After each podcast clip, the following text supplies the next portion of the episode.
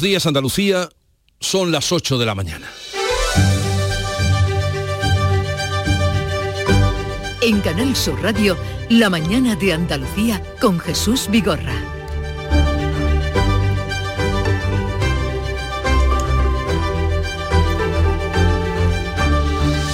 El comité de expertos va a analizar hoy en el gobierno andaluz el agravamiento de la sequía. El presidente de la Junta y tres consejeros escucharán el diagnóstico y las posibles medidas para hacer frente a la crisis del agua. Por otra parte, los regantes reclaman pozos de emergencia para salvar los cultivos de árboles, mientras la Confederación del Guadalquivir ha aprobado un desembalse extraordinario que apenas supone el 20% de un riego normal. Medidas antes de la reunión de la Mesa Nacional de la Sequía que está prevista para mañana miércoles. Y 80.000 vecinos de la zona norte de la provincia de Córdoba, comarcas de Los Pedroches y el Guadiato, se quedan sin agua potable en sus grifos después de que la Junta haya detectado un elevado nivel de carbono orgánico en el embalse de la colada, de donde se suministraban. La Diputación empezará a llevar agua con cisternas esta misma semana. Segunda jornada la de hoy de huelga indefinida en justicia. Los sindicatos elevan a 85% el seguimiento en todo el país. En Andalucía la Junta lo deja en poco más del 30%. Los jueces también avisan a la ministra Pilar Yo de que irán a la huelga si no aceptan sus demandas salariales. Y el Consejo de Ministros aprueba hoy la movilización de 50.000 viviendas de la Sareb para alquiler asequible. El Gobierno pretende vender 21.000 viviendas a municipios y comunidades autónomas, promoverá la construcción de 15.000 más y convertirá en alquiler social las 14.000 que ya están ocupadas. Los expertos señalan que la gran mayoría de estas viviendas están fuera de las zonas tensionadas de precios. En un momento de estas y otras noticias les ampliamos la información. Ahora el tiempo. La mañana de Andalucía. Social Energy. La revolución solar ha llegado a Andalucía para ofrecerte la información del tiempo.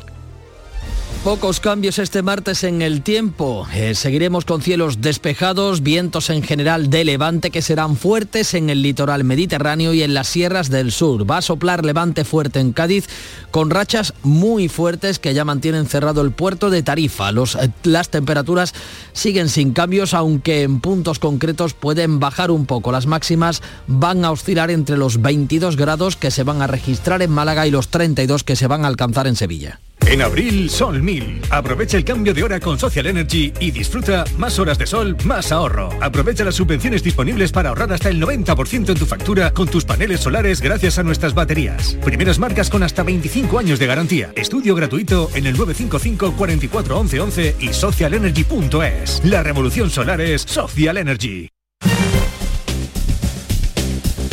Vamos a conocer cuál es el estado de las carreteras en Andalucía a esta hora de la mañana. Conectamos con la DGT, nos informa Alejandro Martín. Buenos días. Muy buenos días, ¿qué tal? Hasta ahora estamos pendientes de un alcance en Málaga, en la MA20, a la altura de Miraflores, sentido Marbella, que está ocasionando hasta 4 kilómetros de retenciones. Al margen de este alcance, complicaciones en esta misma MA20, a la altura de Ciudad Jardín, sentido Miraflores, y también en la entrada a la capital malacitana por la 357, a su paso por Castañetas y Campanilla. Se encontrarán también dificultades en Málaga, se van a circular por la 7 a su paso por Fuengirola, la Cala de Mijas y Calahonda, todo ello sentido Marbella, ya en Sevilla en el acceso a la capital hispalense por la 49 a la altura de Camas y Tomares y por último en Granada muy densa la ronda GR30 a su paso por Zaidín, sentido norte. En Canal Sur Radio, la mañana de Andalucía con Jesús Bigorra. Noticias.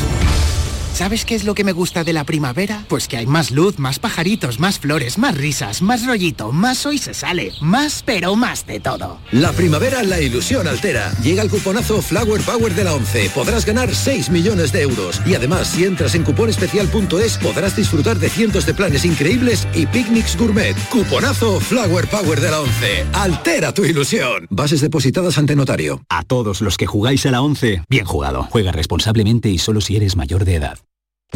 La mañana de Andalucía.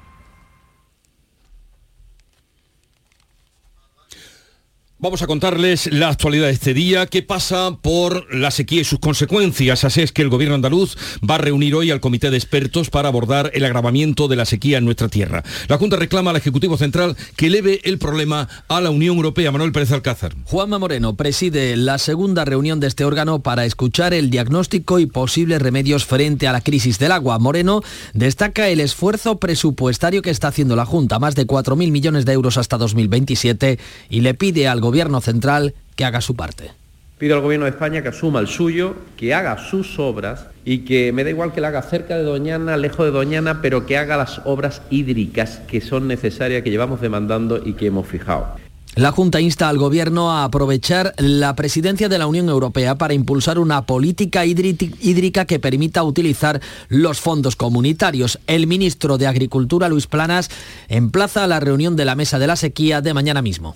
Eh, y a partir de ahí, lógicamente, el gobierno reflexionará y tomará las medidas que sean oportunas en esta materia al encuentro eh, de esta mesa de la sequía que ha solicitado la Junta también van a asistir las organizaciones agrarias. Los regantes acuden con dos reivindicaciones primordiales, que se autoricen pozos de emergencia para salvar los cultivos de arboleda y un plan para la construcción de balsas de riego. El secretario general de las comunidades de regantes de Andalucía, Pedro Parias, reclama estas y otras medidas urgentes ante la gravedad de la situación. Que se autoricen pozos de emergencia, pozos de sequía, esa es la única manera en muchas zonas de salvar unos árboles que cuestan 12, 15, 20 o 30 mil euros por hectárea, que no hay nada que recolectar. Por tanto, es una circunstancia muy, muy grave para nuestra economía el Consejo de Gobierno de la Junta, que estudia hoy un informe sobre la sequía, ultima ya el tercer decreto de sequía que se aprobará este mismo mes. Eh, por su parte, los regantes de la cuenca del Guadalquivir tendrán un 38% menos de agua que tuvieron el año pasado y un 90% menos que en un buen año hidrológico. Nuria Durán. La Confederación ha mermado el desembalse ante la falta de lluvias. Los pantanos llevan cinco años desembalsando más de lo que reciben. Para Joaquín Páez, presidente de la Confederación, la situación es de emergencia de los últimos 25 años nunca ha habido un año peor, un escenario muy delicado. He creído oportuno adelantar esta campaña en el bien de la generalidad. Cuando administrar la miseria es muy complejo, intentamos que esa miseria se reparta de la mejor manera posible y que todas las gotas de agua eh, que disponemos sean utilizables. Los cultivos recibirán un máximo de 700 metros cúbicos por hectárea. El cereal se da prácticamente por perdido. El girasol y el garbanzo dependen de las lluvias que puedan caer esta primavera, al igual que el olivar. José Manuel Mora es gerente de la cooperativa de San Juan del Puerto en Huelva y lo detalla. El cereal está en un punto ya de, difícil recuperación, está en el, momento del espigado y hay mucha espiga blanca, esa espiga blanca que está totalmente vana, no va a generar ningún grano de, cereal. En cuanto al girasol, pues la nacencia ha sido eh, muy mala por el estrés hídrico y tenemos confianza de que, de que si llueve relativamente pronto, pues que se pueda recuperar algo.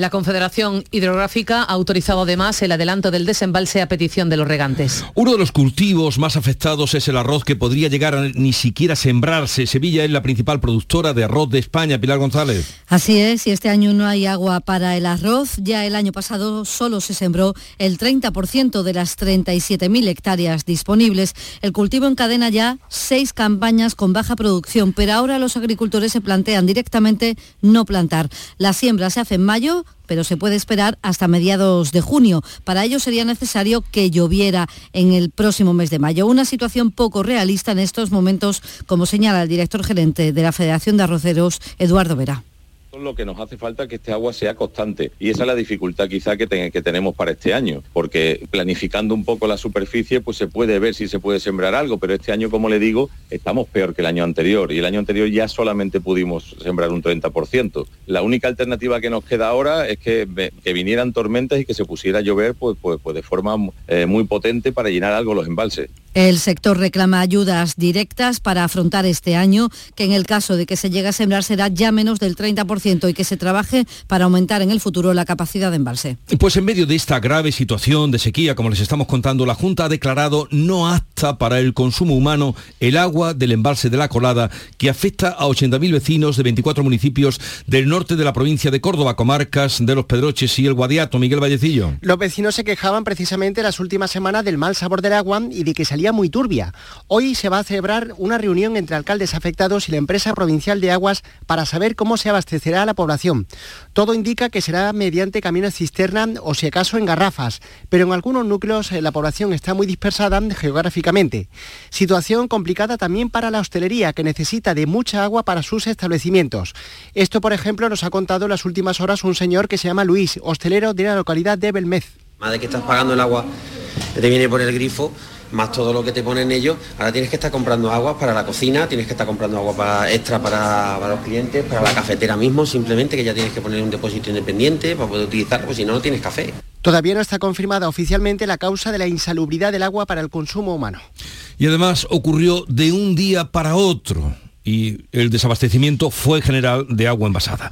Tampoco puede beber agua, pueden beber agua del grifo dos núcleos rurales en las provincias de Almería y de Granada. Se trata de 300 vecinos de Chercos en la Sierra de los Filabres. Antonio Garrido, jefe de Salud Pública de Almería, explica que se han detectado valores radioactivos que no haya suministro de agua porque ha dado unos valores por encima de, lo que dice la legislación, aunque son muy suaves, muy, muy pequeñitos, pero el principio de precaución manda.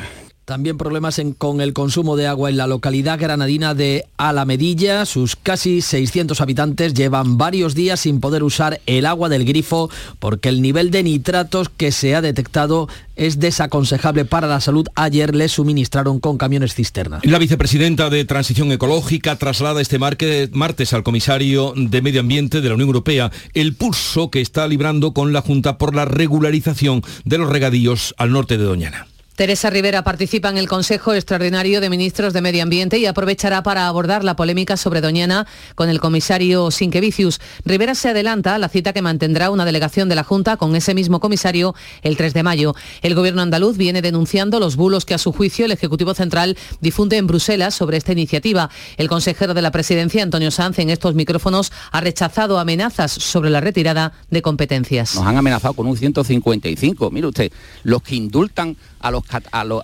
independentistas catalanes son los que nos van a amenazar ahora de un 155 para quitarnos competencias. Mira, ha costado mucho las competencias y la autonomía andaluza como para que nos vengan a amenazar desde la Moncloa o desde los áticos de la castellana dándonos lecciones a los andaluces de lo que es gestionar Doñana. Mire, eso no lo vamos a permitir. La Confederación del Guadalquivir, dependiente del Ministerio, recalca que el trasvase pendiente es para aliviar los acuíferos de Doñana, nunca para ampliar regadío. Recuerda además que corresponde a la Confederación y no a la Comisión de Trasvases decidir su reparto. Los eurodiputados del Partido Popular han plantado al ministro de Exteriores y exigen que Pedro Sánchez reciba a Feijo para explicarle los planes que tiene de la presidencia de turno de la Unión Europea. Los eurodiputados del PP no han acudido a la reunión con el ministro de Exteriores en la que José Manuel Álvarez pretendía explicar los objetivos de la presidencia española de turno de la Unión Europea. Exigen que antes el presidente Pedro Sánchez se reúna con el jefe de la oposición, con Núñez Fijó, por calidad democrática, dicen. Lo avanzado en la capital comunitaria la portavoz del Grupo Popular en el Europarlamento, Dolores Monserrat para que puedan trabajar conjuntamente estas prioridades de esta presidencia, que como he dicho ya llegan tarde porque solo faltan 75 días. Y es una anomalía democrática que a día de hoy el, partido mayoritario de la oposición no tenga conocimiento de cuáles son los objetivos y los ejes prioritarios de esta presidencia. El ministro de Exteriores, José Manuel Álvarez, acusa al PP de falta de altura. Hay momentos, y lo he dicho ya en alguna otra ocasión, hay momentos en los que uno debe ser oposición, pero hay momentos en los que uno tiene que ser España. La presidencia española de la Unión Europea es uno de esos momentos en los que tenemos que ser España. Así lo han entendido todos los diputados españoles adscritos a grupos políticos aquí en el Parlamento Europeo, salvo el Partido Popular.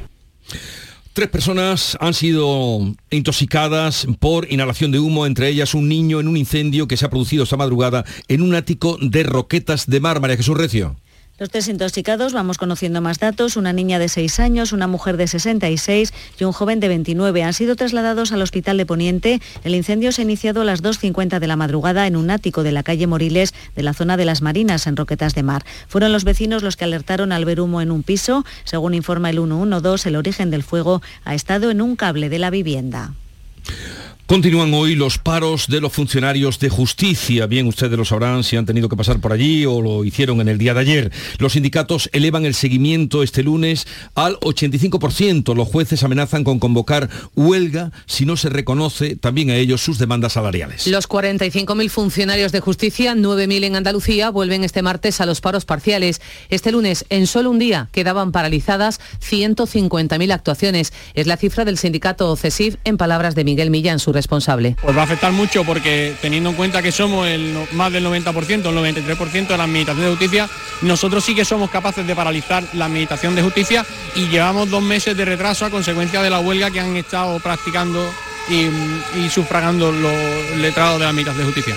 Mañana la convocatoria es huelga de 24 horas con una manifestación que se prevé multitudinaria en Madrid. El colapso de la justicia se podría agravar porque los jueces también están evaluando si convocar paros, huelga en demanda de mejoras salariales si la reunión de la mesa de retribuciones del Ministerio el 3 de mayo no reconoce sus exigencias. El consejero de Justicia de la Junta, José Antonio Nieto, pide al Ministerio que no se repita la situación de la huelga de los letrados, los antiguos secretarios judiciales, que en dos meses obligaba a suspender casi casi 400.000 juicios y vistas. Que nos reúna a las comunidades autónomas, que haya una comunicación permanente con nosotros, que haya también una actitud más empática con las peticiones que están realizando los, los funcionarios y que seamos capaces de encontrar una solución a este conflicto en el menor tiempo posible. Pues vamos a saludar en este punto a Inma Molina, es coordinadora del sector de Administración de Justicia de la Federación de Servicios a la Ciudadanía de Comisiones Obreras en Andalucía. Inma Molina, buenos días.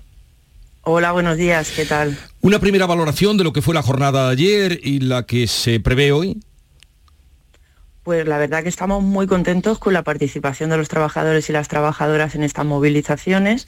Eh, aprovecho para agradecer el esfuerzo que hacen ya de antemano, pues son muchísimos los compañeros y compañeras que, que siguieron ayer el paro previsto. Hoy de nuevo se prevé un paro de, de 10 a 1 y así vamos a seguir toda la semana, excepto el miércoles día 19 de abril, en el que se ha previsto una jornada de huelga completa para que la gente pueda acudir con nosotros a una manifestación que tenemos en el Ministerio de Justicia y hasta el Ministerio de Hacienda. ¿Cuál es el motivo por el que ustedes van a la huelga? Bueno, lo que estamos pidiendo al Ministerio de Justicia es la paralización de la tramitación de la Ley de Eficiencia Organizativa, ha llegado al Congreso sin previa negociación con las organizaciones sindicales y esta ley viene a empeorar nuestras condiciones laborales. Está conculcando un derecho fundamental como es la negociación colectiva. Eh, durante la larga huelga de los eh, letrados o los secretarios judiciales hubo muchísimas quejas de personas que llegaban al juzgado sin enterarse que eh, el juicio se paralizaba o se enteraban allí mismo. Esto en su caso, en el caso de los funcionarios, mm, no va a ocurrir si se mantiene la huelga de 10 a 1, si se sabe ya a la hora que es la huelga, o puede ocurrir también puede ocurrir eh, porque hay previstos paros de 10 a 1, que es el grueso del horario en el que se celebran la mayoría de las actuaciones. Si bien es cierto, tenemos previstos servicios mínimos que garantizan la atención a, los colectivos más vulnerables o causas con preso, es decir, tareas más esenciales. Sí que es verdad que hemos informado convenientemente de que la Administración de Justicia está en huelga. Y bueno, pedimos disculpas de antemano a la ciudadanía, pues prestamos un servicio esencial y, muy, muy delicado, pero que el órdago está en manos del Ministerio. Ellos decidirán si quieren prolongar la huelga, como han hecho con el, con el tema de los letrados de la Administración de Justicia durante dos meses, o si se quieren sentar con nosotros a negociar. Es lo único que pedimos. Mm, ¿Y hasta dónde están dispuestos ustedes a llegar? Bueno, la huelga es de carácter indefinido el Ministerio tendrá que, pronunciarse a este respecto. De momento no hay ninguna relación, no hay ningún puente eh, de contacto con la Administración de Justicia, con el Ministerio. No, no, en principio no. De hecho, nos han convocado para una reunión para mañana para tratar otros asuntos que nada tienen que ver con el tema de la huelga. Inma Molina, coordinadora del sector de Administración de Justicia de la Federación de Servicios de la Ciudadanía de Comisiones Obreras en Andalucía, gracias por estar con nosotros. Un saludo y ojalá que no se prolongue dos meses como la larga huelga de los letrados. Y a partir de esta, los jueces han avisado ya a la ministra Pilar Yo de que irán a la huelga si no se aceptan sus demandas salariales. Esto es, parece una escalada. La mañana de Andalucía. Buenos días. En el sorteo del cupón diario celebrado ayer, el número premiado ha sido 35 00035. Serie 35 035. Recuerda que hoy, como cada martes, tienes un bote millonario en el sorteo del Eurojackpot de la 11. Disfruta del día. Y ya sabes, a todos los que jugáis a la 11, bien jugado. Cercanía. Las historias que pasan en nuestra tierra Andalucía en profundidad. Actualidad, el cafelito de siempre. Así es la tarde de Canal Sur Radio con Mariló Maldonado. Tres horas para disfrutar de una radio emocionante. Andalucía, son las 3 de la tarde. La tarde de Canal Sur Radio con Mariló Maldonado. De lunes a viernes desde las 3 de la tarde. Más Andalucía, más Canal Sur Radio. En Canal Sur Radio, la mañana de Andalucía con Jesús Vigorra. Noticias. El Consejo de Ministros tiene la intención de aprobar este martes la movilización de 50.000 viviendas de la Sareb para alquilar eh, pisos que sea a un precio asequible. El Partido Popular presenta su propia propuesta sobre la vivienda.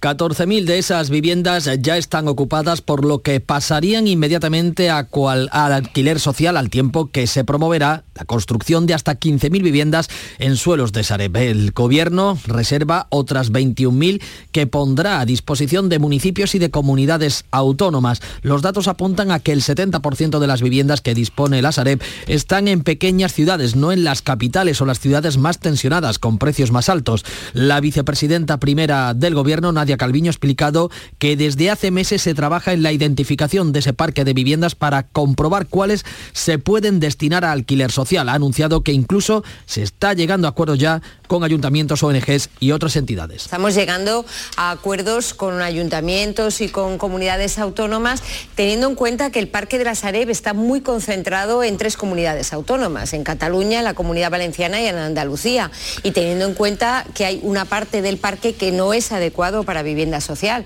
eh, suelos industriales, por ejemplo. Por eso, desde la primavera pasada, lo que hemos ido haciendo es justamente identificando eh, qué parte del parque se puede destinar a vivienda social.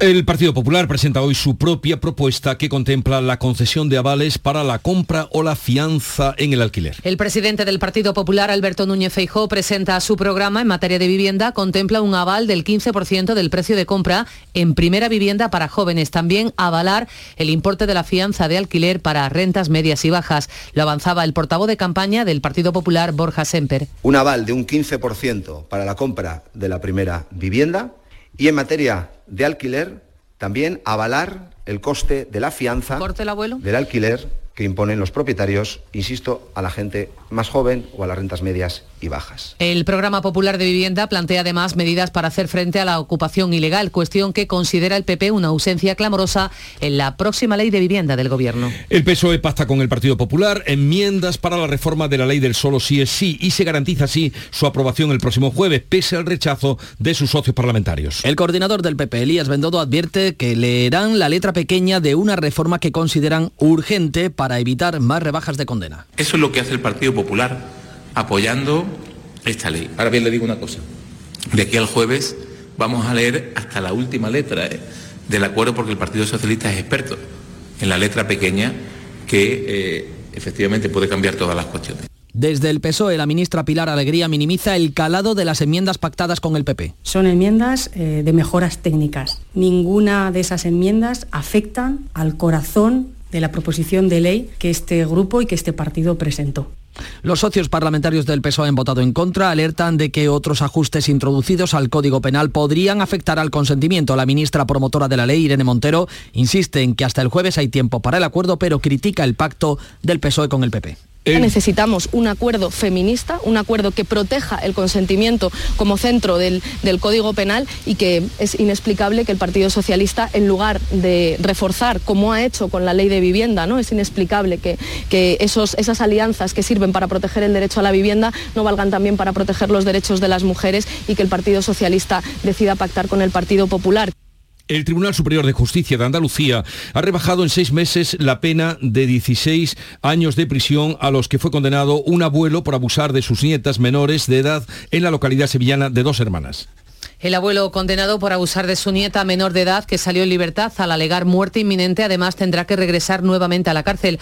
Ha sido denunciado por la víctima, quien se acercó dos veces a pesar de tener una orden de alejamiento por espacio de 15 años. Ante esta situación, el juzgado de Andújar en Jaén y el juez penitenciario ha decretado, han decretado ambos su reingreso en prisión. Mientras tanto, el que fuera jugador del Barcelona, Dani Alves, ha admitido por primera vez ante la juez relaciones consentidas, dice, con penetración con la joven que lo ha denunciado por violación en una discoteca de Barcelona. Dice que mintió en su primera declaración para ocultar su infidelidad a su esposa. Griñán recurre ante el Constitucional para evitar su ingreso en prisión. El expresidente es el único condenado por los ERE que permanece en libertad. El recurso de amparo llega después de que se le hayan requerido nuevos informes para comprobar si ya puede recibir en la cárcel el tratamiento oncológico que necesita, como ya lo está haciendo el ex viceconsejero de Trabajo, Agustín Barbera. La Fiscalía Europea asume parte del caso mediador sobre los contratos del general de la Guardia Civil, Francisco Espinosa. Los fiscales europeos quieren saber si fueron irregulares las adjudicaciones de obras en cuarteles, en cuarteles que gestionaba la Fundación Internacional para Iberoamérica y que se subvencionaban con dinero de los fondos europeos. Espinosa continúa en prisión preventiva, pero su situación procesal depende desde ahora de la Fiscalía Europea. El juzgado de Santa Cruz de Tenerife, que dirige las actuaciones, ha aceptado la competencia de la Fiscalía Europea por tratarse de un presunto uso irregular de fondos comunitarios. El Tribunal Superior de Justicia de Andalucía da cinco días al alcalde de Carboneras para desclasificar los terrenos sobre los que está construido el hotel El Algarrobico. En ese plazo empezará a multarlo con 700 euros cada tres semanas. Almería, María Jesús Recio. Sí, por no ejecutar esa sentencia si no presenta alegaciones. Vamos con los plazos. El pasado 10 de enero se dictó una providencia por la que se requería al ayuntamiento que informase cada 15 días sobre las actuaciones realizadas para ejecutar ese fallo judicial. El 20 de febrero se requirió ya de forma personal al alcalde José Luis Amérigo para dar cumplimiento a la sentencia. El 1 de marzo hubo otro escrito relativo al trámite de alegaciones. El 23 de marzo Greenpeace pidió que se impusiera una multa periódica al alcalde y ese incumplimiento lo ha feado el Tribunal Superior de Justicia de Andalucía Dice que se ha pasado de plazo, se ha, se ha pasado y ha habido un exceso de incumplimiento de esa legalidad. Ahora mismo el Ayuntamiento aprobaba hace unos días, lo contábamos, una modificación puntual del Plan General de Ordenación Urbana y un nuevo PEGO para poder dar cumplimiento a esa sentencia. Desde esta madrugada, la Agencia Estatal de Meteorología ha elevado a naranja el aviso por vientos costeros en el estrecho que podrían alcanzar los 80 kilómetros a la hora. Siguen suspendidas así las conexiones marítimas entre Tarifa y Tánger, Ana Torregrosa por segundo día consecutivo después de que el puerto tarifeño quedara cerrado a mediodía de ayer debido al viento de levante que hoy sopla aún con más intensidad. Donde por el momento no hay incidencias es en las conexiones marítimas desde Algeciras con Tangermed y Ceuta, aunque es aconsejable consultar con las navieras si se quiere cruzar el estrecho a través del puerto algecireño. El temporal ha provocado ya por otra parte una nueva acumulación de algas invasoras en la playa de Poniente de la línea que los servicios municipales están ya retirando. La gala de los premios Max de Teatro se celebró anoche, como saben, en el Gran Teatro Falla de Cádiz y ha tenido la presencia y el talento andaluz y gaditano, así como el reconocimiento para algunas compañías andaluzas. Salud, votaron. Los Max del Porvenir se entregaron anoche en una gala para recordar en el Teatro Falla, dirigida por Ana López Segovia y José Troncoso y nutrida del talento gaditano, que premió las artes escénicas, premio la trayectoria por sus más de 40 años sobre los escenarios al grupo Tricicle. Reivindicaron el humor y una dosis de diaria Escuchamos a Paco Mir. Voy a agradecer mm, a todo el mundo por este premio a, nuestra carrera, este premio de honor a nuestra carrera, que yo creo que es un premio de honor al, humor, el hermano pobre del arte, ¿no? esa cosa tan difícil de hacer y que tan poco reconocimiento tiene en las entregas de premios. Por eso, en nombre de toda la gente que se dedica al humor, muchas gracias. El bosque, la voluntad de creer, Yerma son algunos eh, de los títulos que recibieron premio en esta gala original. Los responsables de la SGAE dieron su discurso uno al piano y el otro en verso, en interlocución con los títeres de la tía Norica, los más antiguos de Europa. Y sobre el escenario, por ejemplo, el talento de este hombre, David Palomar.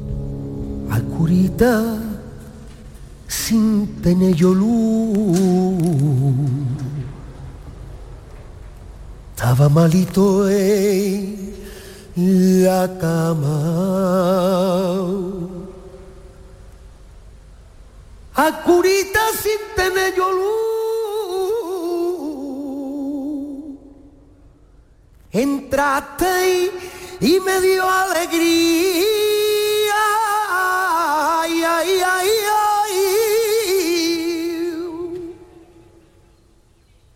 Que yo recubre la salud que por ti tenía perdida. Ay, ay, ay, ay, ay, David Palomar, eh, de su actuación anoche en el Teatro Falla. Bueno, Canal Sur Radio y Televisión entregan este mediodía los premios Carrusel Taurino. Temporada 2022 son Emilio Justo, la ganadería La Quinta y el diestro José Ortega Cano, que recibirá el premio Carrusel de Honor. La gala se va a celebrar en el Teatro de la Fundación Caja Sol y se va a emitir en directo a través de RAI a partir de mediodía. Son las ocho y media de la mañana, tiempo ahora para la información local. En la mañana de Andalucía de Canal Sur Radio. Las noticias de Sevilla. Con Pilar González. Buenos días. Los comercios del entorno de la feria podrán este año sí vender bebidas durante todo el día, excepto alcohol. Se persigue de nuevo combatir las botellonas. En el campo la situación es muy preocupante. Se adelanta el riego para mayo, lo pedían los agricultores, pero para el arroz no hay agua. El sector de momento puede retrasar la campaña hasta mediados de junio. Enseguida se lo contamos antes el tráfico. Hay retenciones en la entrada a Sevilla por la autovía de Huelva de 4 kilómetros, uno por la de Coria y también uno por la de Mairena, dos en el nudo de la Gota de Leche, sentido Ronda Urbana, y uno en el Centenario, en ambos sentidos. El cielo está despejado, sopla viento del este con intervalos fuertes en el entorno de la Sierra Sur. La máxima prevista es de 30 grados en Écija, Lebrija y Morón, 32 en Sevilla, a esta hora 15 en la capital. Atención Sevilla. El mundo del automóvil en Sevilla tiene nombre propio. Grupo Berrocar. Más de 30 años en el sector. Un gran stock de turismos y furgonetas en alquiler y un amplio abanico de vehículos en venta con una de las mejores garantías. Búscanos en grupoberrocar.com y en nuestros puntos de venta y alquiler en Sevilla y provincia. Grupo Berrocar. Tu confianza, nuestro motor. Oye, ¿te apetece salir hoy? Claro, ¿qué te apetece esta vez? ¿Jugar al pádel, crossfit, comer o tomarnos algo de relax al aire libre? Todo suena genial. La nueva zona de Aire Sur es tan increíble que querrás vivirlo todo a cielo descubierto. Aire Sur Outdoor, tan increíble que se sale.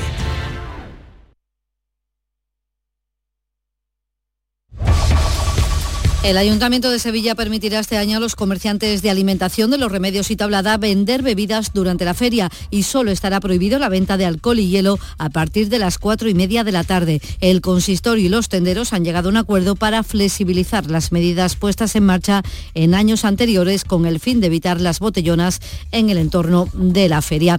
Hablamos del campo. La Confederación Hidrográfica del Guadalquivir ha confirmado el adelanto del desembalse para riego previsto para mayo, como demandaba el sector, que se reduce en un 38% el agua para los regantes. Se destinarán 700 metros cúbicos por hectárea, la mitad que el año pasado. El secano está ya prácticamente perdido y si no llueve de forma abundante antes del verano, no se puede garantizar tampoco la siembra de arroz. Lo dice el presidente de la Confederación, Joaquín Páez.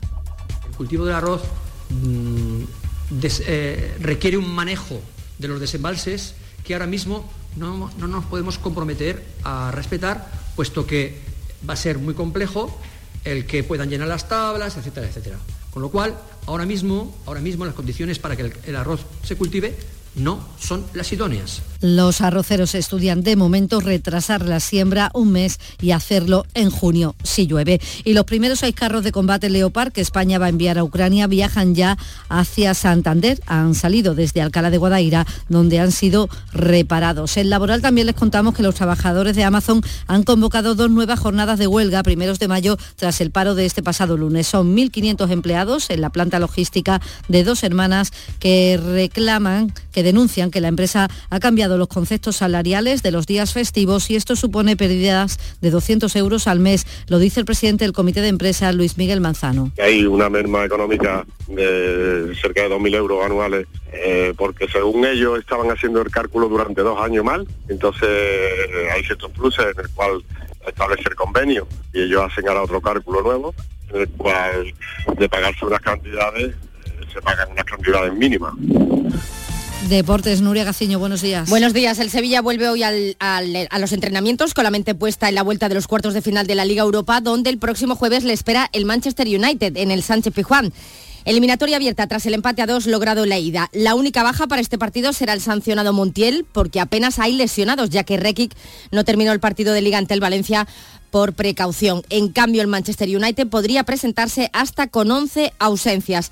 Y ausencia la que lloran en el Betis, la de Luis Márquez, el que fuera canterano y jugador del equipo verde y blanco más de una década, ha fallecido tras varios años de lucha contra el cáncer. Hoy será enterrado. Gracias, Nuria. Les contamos que el Tribunal Superior de Justicia de Andalucía ha rebajado seis meses la pena global de 16 años de prisión impuesta a un hombre por abusar de sus dos nietas en dos hermanas. Que una mujer de 52 años está hospitalizada tras sufrir quemaduras por el incendio sufrido en su vivienda en la calle Fundidores de la capital y que está en el pabellón deportivo de los Bermejales, el Salón del Estudiante, hasta el viernes. 15 grados hasta ahora en Sevilla, 12 en Cazalla.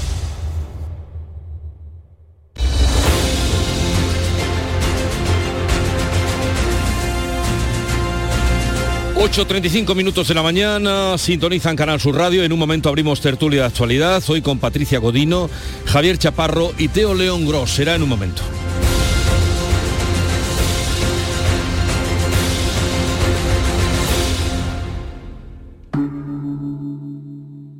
Montepío, ¿en qué podemos ayudarle? Me acaban de sancionar y creo que tendré que realizar el curso de recuperación de puntos. No se preocupe, lo tiene cubierto. Nos encargaremos de todo.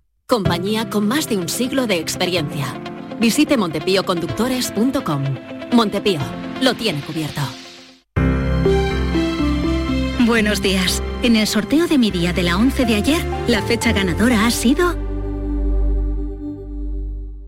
29 de agosto de 1938. Y el número de la suerte, el 8. Recuerda que hoy, como cada martes, tienes un bote millonario en el sorteo del Eurojackpot de la 11. Disfruta del día. Y ya sabes, a todos los que jugáis a la 11, bien jugado.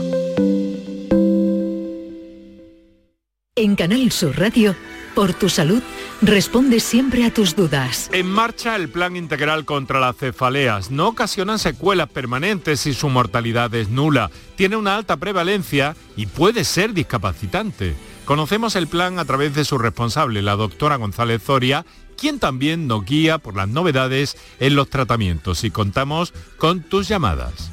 Envíanos tus consultas desde ya en una nota de voz al 616-135-135. Por tu salud, desde las 6 de la tarde con Enrique Jesús Moreno. Más Andalucía, más Canal Sur Radio.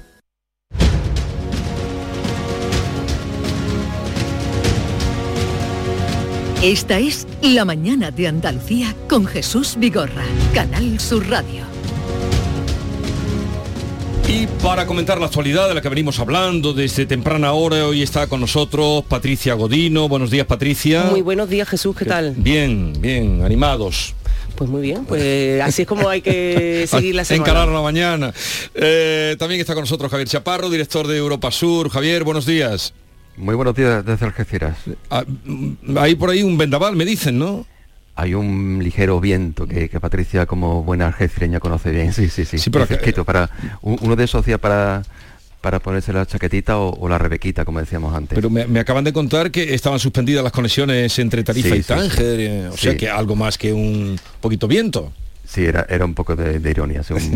para, nosotros, para nosotros un pequeño un pequeño vientecito, para el resto pues sí, es un viento muy fuerte, pero sí es verdad. Están suspendidas las conexiones entre la ciudad de Tarifa y, la ciudad de Tánger, no así las conexiones de, con Tánger Med, que son hay barcos de, más capacidad y más, estables. Los otros son, son catamaranes y tienen algún algún problema para, estabilizarse en días de, fuerte mar como, como es este. Y también nos acompaña Teo León Gross, eh, director de mesa de análisis, una menos 10 de este año. Te están respetando muchísimo el horario, ¿eh? Teo, buenos días.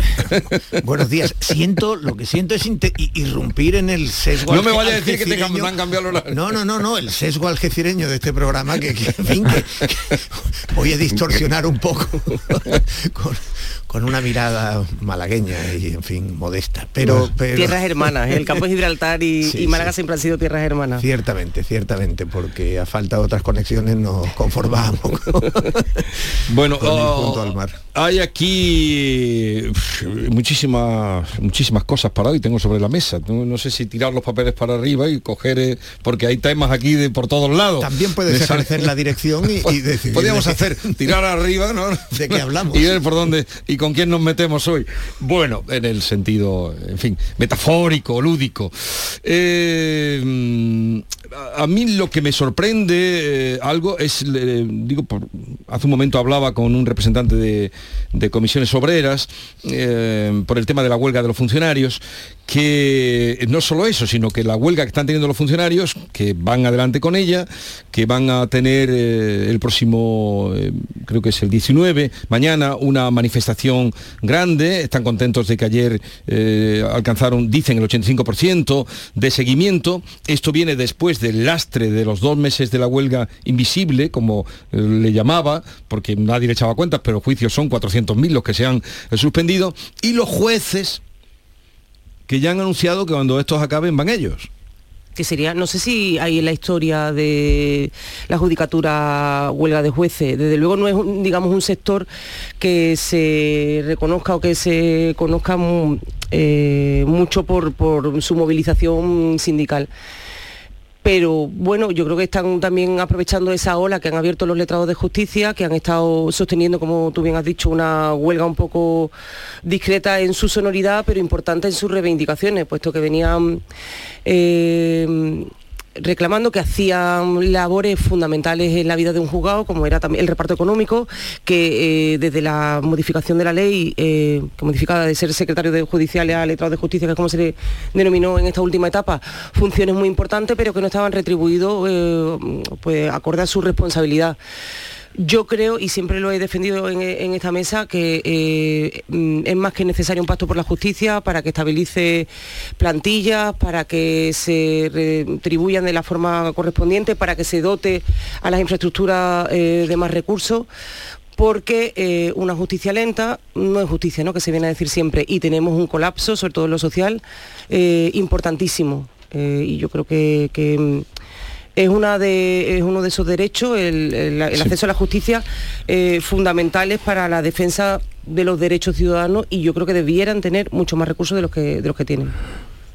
¿La justicia le interesa a alguien?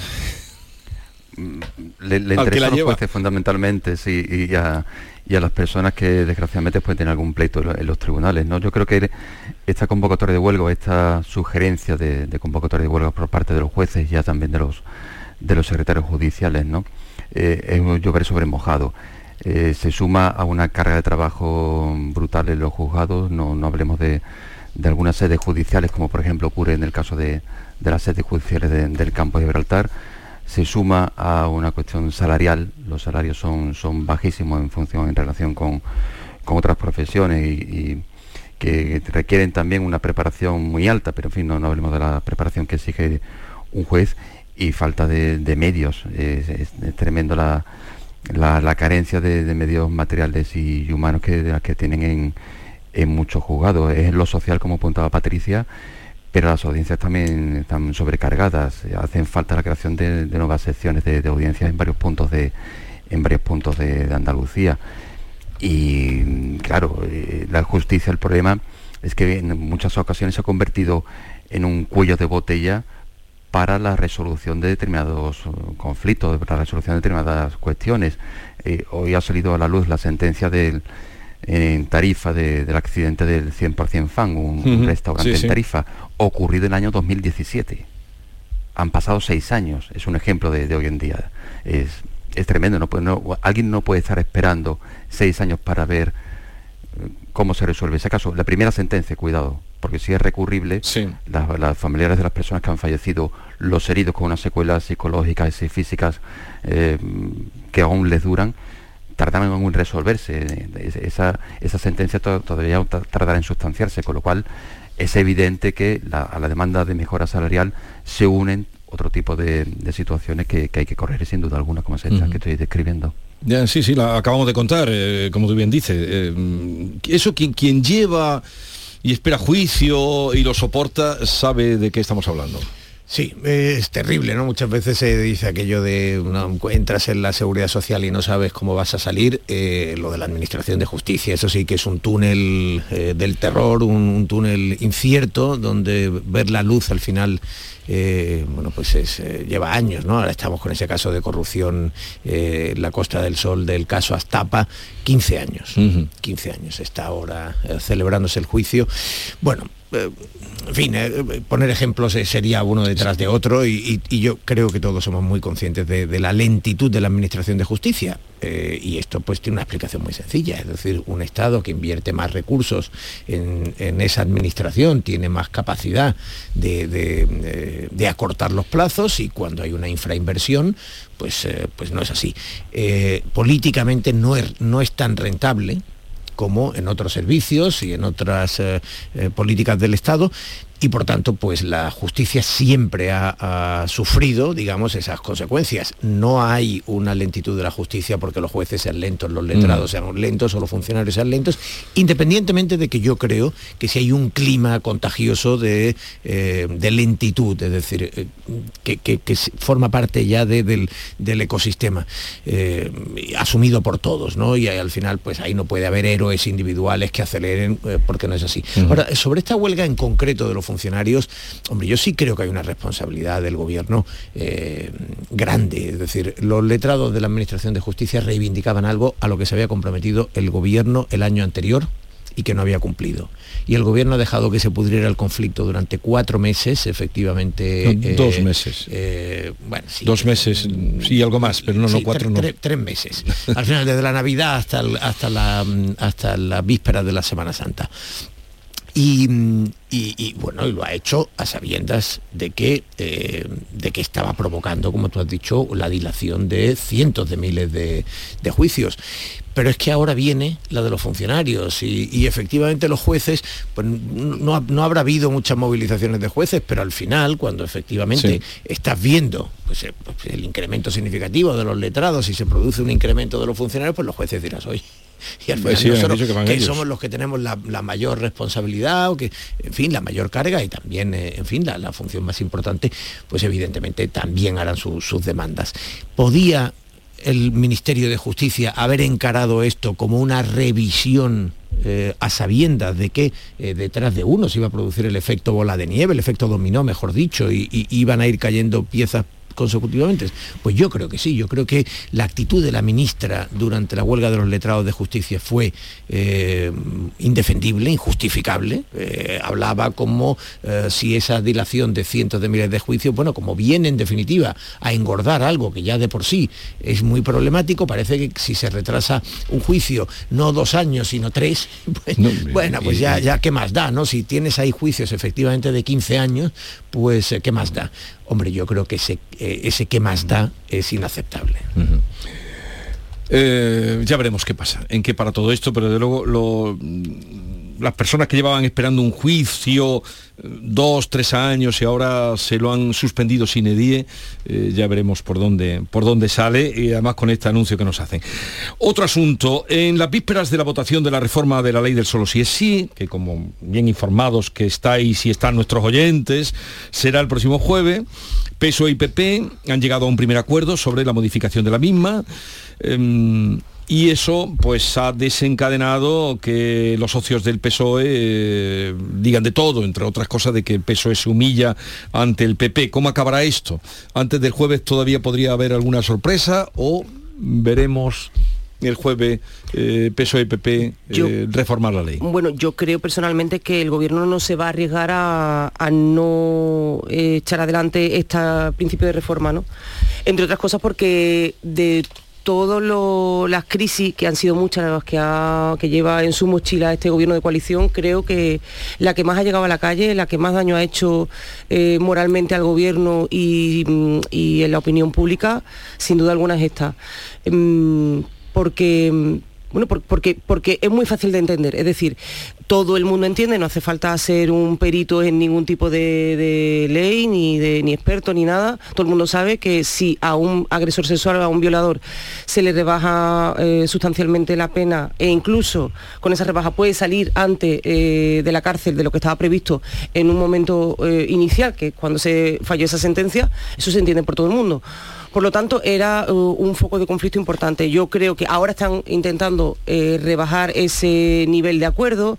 El PP, el señor Bendodo ha dicho esta mañana que se van a leer hasta el último detalle ese acuerdo al que han llegado, porque el, PSOE es experto, ¿no? digamos, en colarla eh, a última hora. Y por su parte, el PSOE creo que ha sido la señora Pilar Alegría, eh, pues reduce ese acuerdo a cuestiones técnicas. Bueno, a mí me da igual, sinceramente. Y sobre todo, eh, quiero imaginar que a las asociaciones de víctimas, a las víctimas en sí, a la opinión pública que se ha alertado tanto de este, de este problema, eh, le, importa poco si son cuestiones técnicas, si el PSOE juega o no juega al final a colar algo que no debía, le da igual, la cosa es que se reforme una ley. Ahora bien, el daño ya está hecho, Jesús porque en tanto no entre en vigor esta ley, eh, se seguirá aplicando eh, mm, pues la anterior norma que ha sido perniciosa por cuanto eh, rebajaba sustancialmente en esas revisiones que hacían los jueces algunas penas y, lo que hay, y lo que así dicen además algunos expertos, es que hay un fenomenal follón ahora mismo en los juzgados,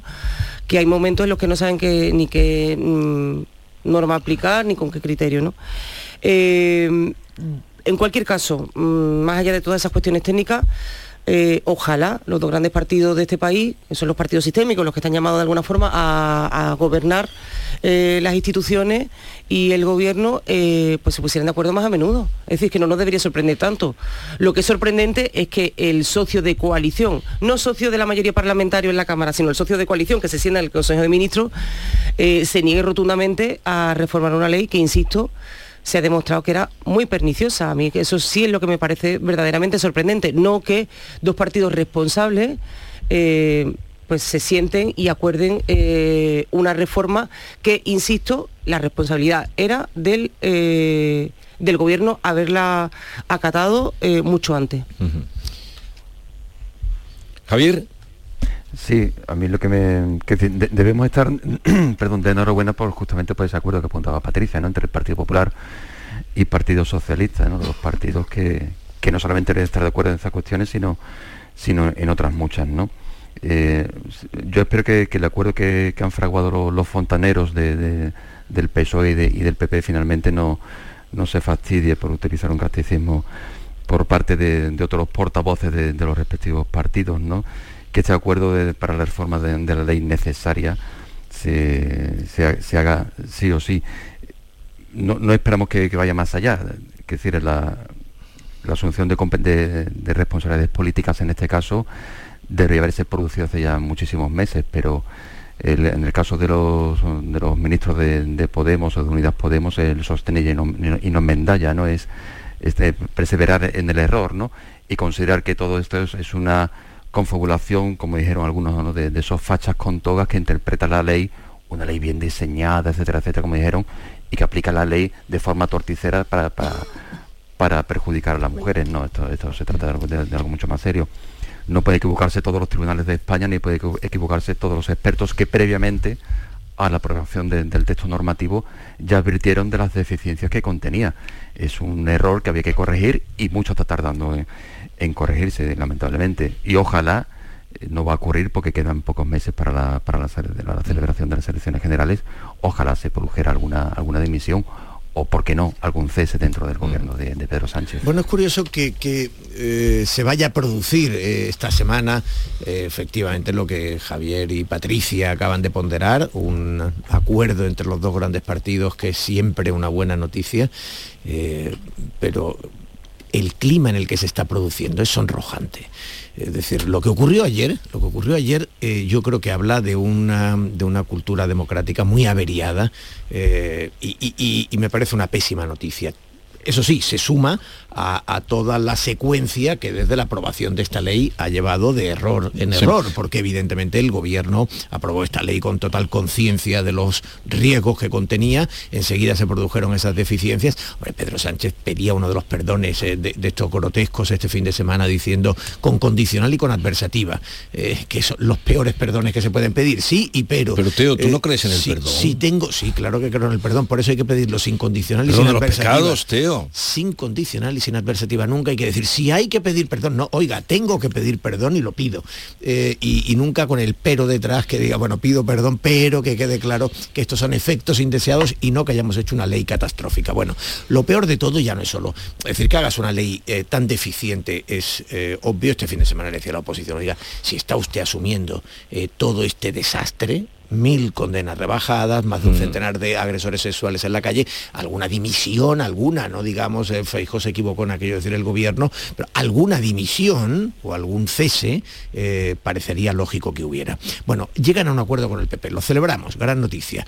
Em, ayer la portavoz del Partido Socialista Pilar Alegría le llamó partido antisistema al Partido Popular, al partido, al segundo partido en el Congreso de los Diputados, al partido que se alterna con el PSOE en el poder, eh, como partido de referencia, lo calificó de partido antisistema, el partido que hace mayoría con Bildu, con Esquerra, a los que dio la, ley de vivienda eh, esta última semana.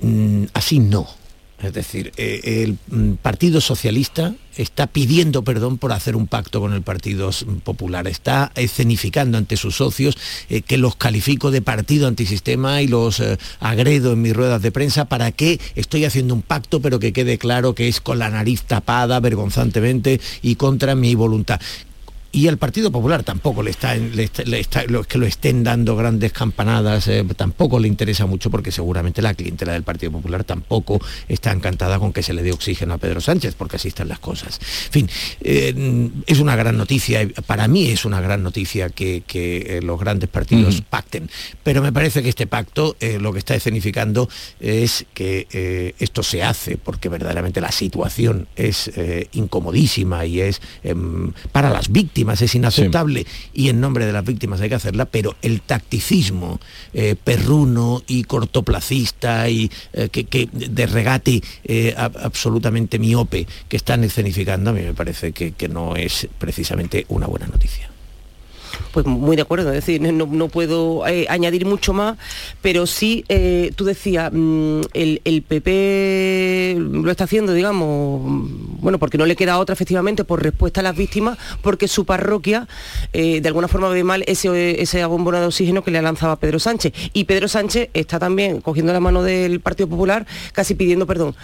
Mm, yo sé que eso es así, pero de alguna forma yo creo que verdaderamente falta pedagogía, incluso a las parroquias, incluso a los muy cafeteros del partido. Es decir, por muy militante que tú seas de un partido, del Partido Socialista, del Partido Popular, eh, mm, creo que cabe, más allá de tu carnet de militante eh, o de tu voto consagrado siempre a la misma sigla, que es que eh, era una ley absolutamente perniciosa. Insisto, tú lo has dicho, mil agresores en la calle antes de tiempo, o sea, perdón, eh, mil mm, penas rebajadas, cien agresores en la calle, lo que queda por venir, lo que queda por venir, y sobre todo el, eh, el dolor y la falta de sueño de esas víctimas. Es decir, que si esos tipos estaban en la cárcel es porque previamente ha habido, había habido unas víctimas que creo que de alguna forma también a veces se nos olvida. No son cien tíos que han aparecido de repente en la cárcel de un día para otro, sino que venían de hacer un daño tremendo a esas víctimas. Entonces, eh, cabe eh, exigirle a ambos partidos, por supuesto al gobierno, insisto, aquí la responsabilidad máxima es del gobierno, pero a ambos partidos que le expliquen bien a sus parroquias, los muy cafeteros, oye, que esto lo estamos haciendo por un bien superior. Y habrá momentos en los que eh, a Pedro Sánchez sea facilísimo eh, entrarle al trapo por muchísimas razones, también eh, igual a la contra, es decir, al Partido Popular se le puede seguir achacando, y ahora que hemos hablado de justicia, ese bloqueo todavía al Consejo General del Poder Judicial y tantas otras cosas, pero creo que en este tema mm, cabía una mirada superior y una mirada mucho más pedagógica y mucho más noble de, ambos partidos. Bueno, Ha sido un espectáculo muy, muy, muy triste de ver cómo eh, Unidas Podemos y el Partido Socialista se, han ido conociendo en, su caldo durante todo durante todos estos meses. ¿no? Eh, también es verdad que la oposición tiene una posibilidad, que era presentar una proposición de ley en el Congreso de reforma. Y siempre ha estado contemplando a que el partido a que el Partido Socialista Unidos Podemos estuvieran ahí debatiéndose y, dando un espectáculo diario ¿no? en todos los, en todos los medios de, de comunicación, telediarios, radios, etcétera, etcétera. Claro, pues ha, estado muy bien, pero pongamos el foco en las víctimas. En las víctimas y en el y también en cierto sentido en el, en el efecto disuasorio de las leyes. Hace unos días tenemos otra vez otra violación grupal por parte de los menores a un par de chiquillas. ¿Qué mensaje se está lanzando a la, a la, sociedad? Porque claro, esos mensajes, esa lluvia fina va calando poco a poco. Si lanzamos el mensaje de la permisividad, de que aquí no pasa nada, de que al final esto yo que que soy menor, que tengo menos de 18 años, o tengo menos de 16, o incluso tengo menos de 13, pero un chaval de 11 años que el otro día violó a una, una chiquilla, pues no, lo sé, claro, pues toda esta nebulosa política en torno si cambiamos, no cambiamos, te has equivocado, los, los fachas con toga, etcétera, etcétera, el mensaje final que reciben muchísimas personas es que, oye, aquí no es que el todo vale, pero casi, ¿no? A ver, eh, bueno, mirando el eh, reloj, ¿eh? Sí, sí, sí, miremos el reloj. No, eh, luego continuamos, luego continuamos. En cualquier caso, si decíamos que el perdón de Pedro Sánchez, si hay que pedir perdón por los efectos indeseados, Irene Montero dijo ayer, con que una sola víctima merezca el perdón del Estado por la aplicación de los jueces, pues se le pide. el perdón del Estado, no del gobierno, no de mi ministerio que ha hecho esta ley, sino, y, no por eh, las consecuencias de una mala ley, sino por la aplicación de los jueces. Así que culpables los jueces y que pida perdón el Estado. Eso es eh, el eh, Podemos, el socio del gobierno, mientras llamas partido antisistema. Pero me vais a decir después cómo queda o cómo puede quedar el gobierno, porque la ley parece que se va a reformar con el PP y el PSOE. El gobierno queda igual. El gobierno queda igual. No se no nada se va a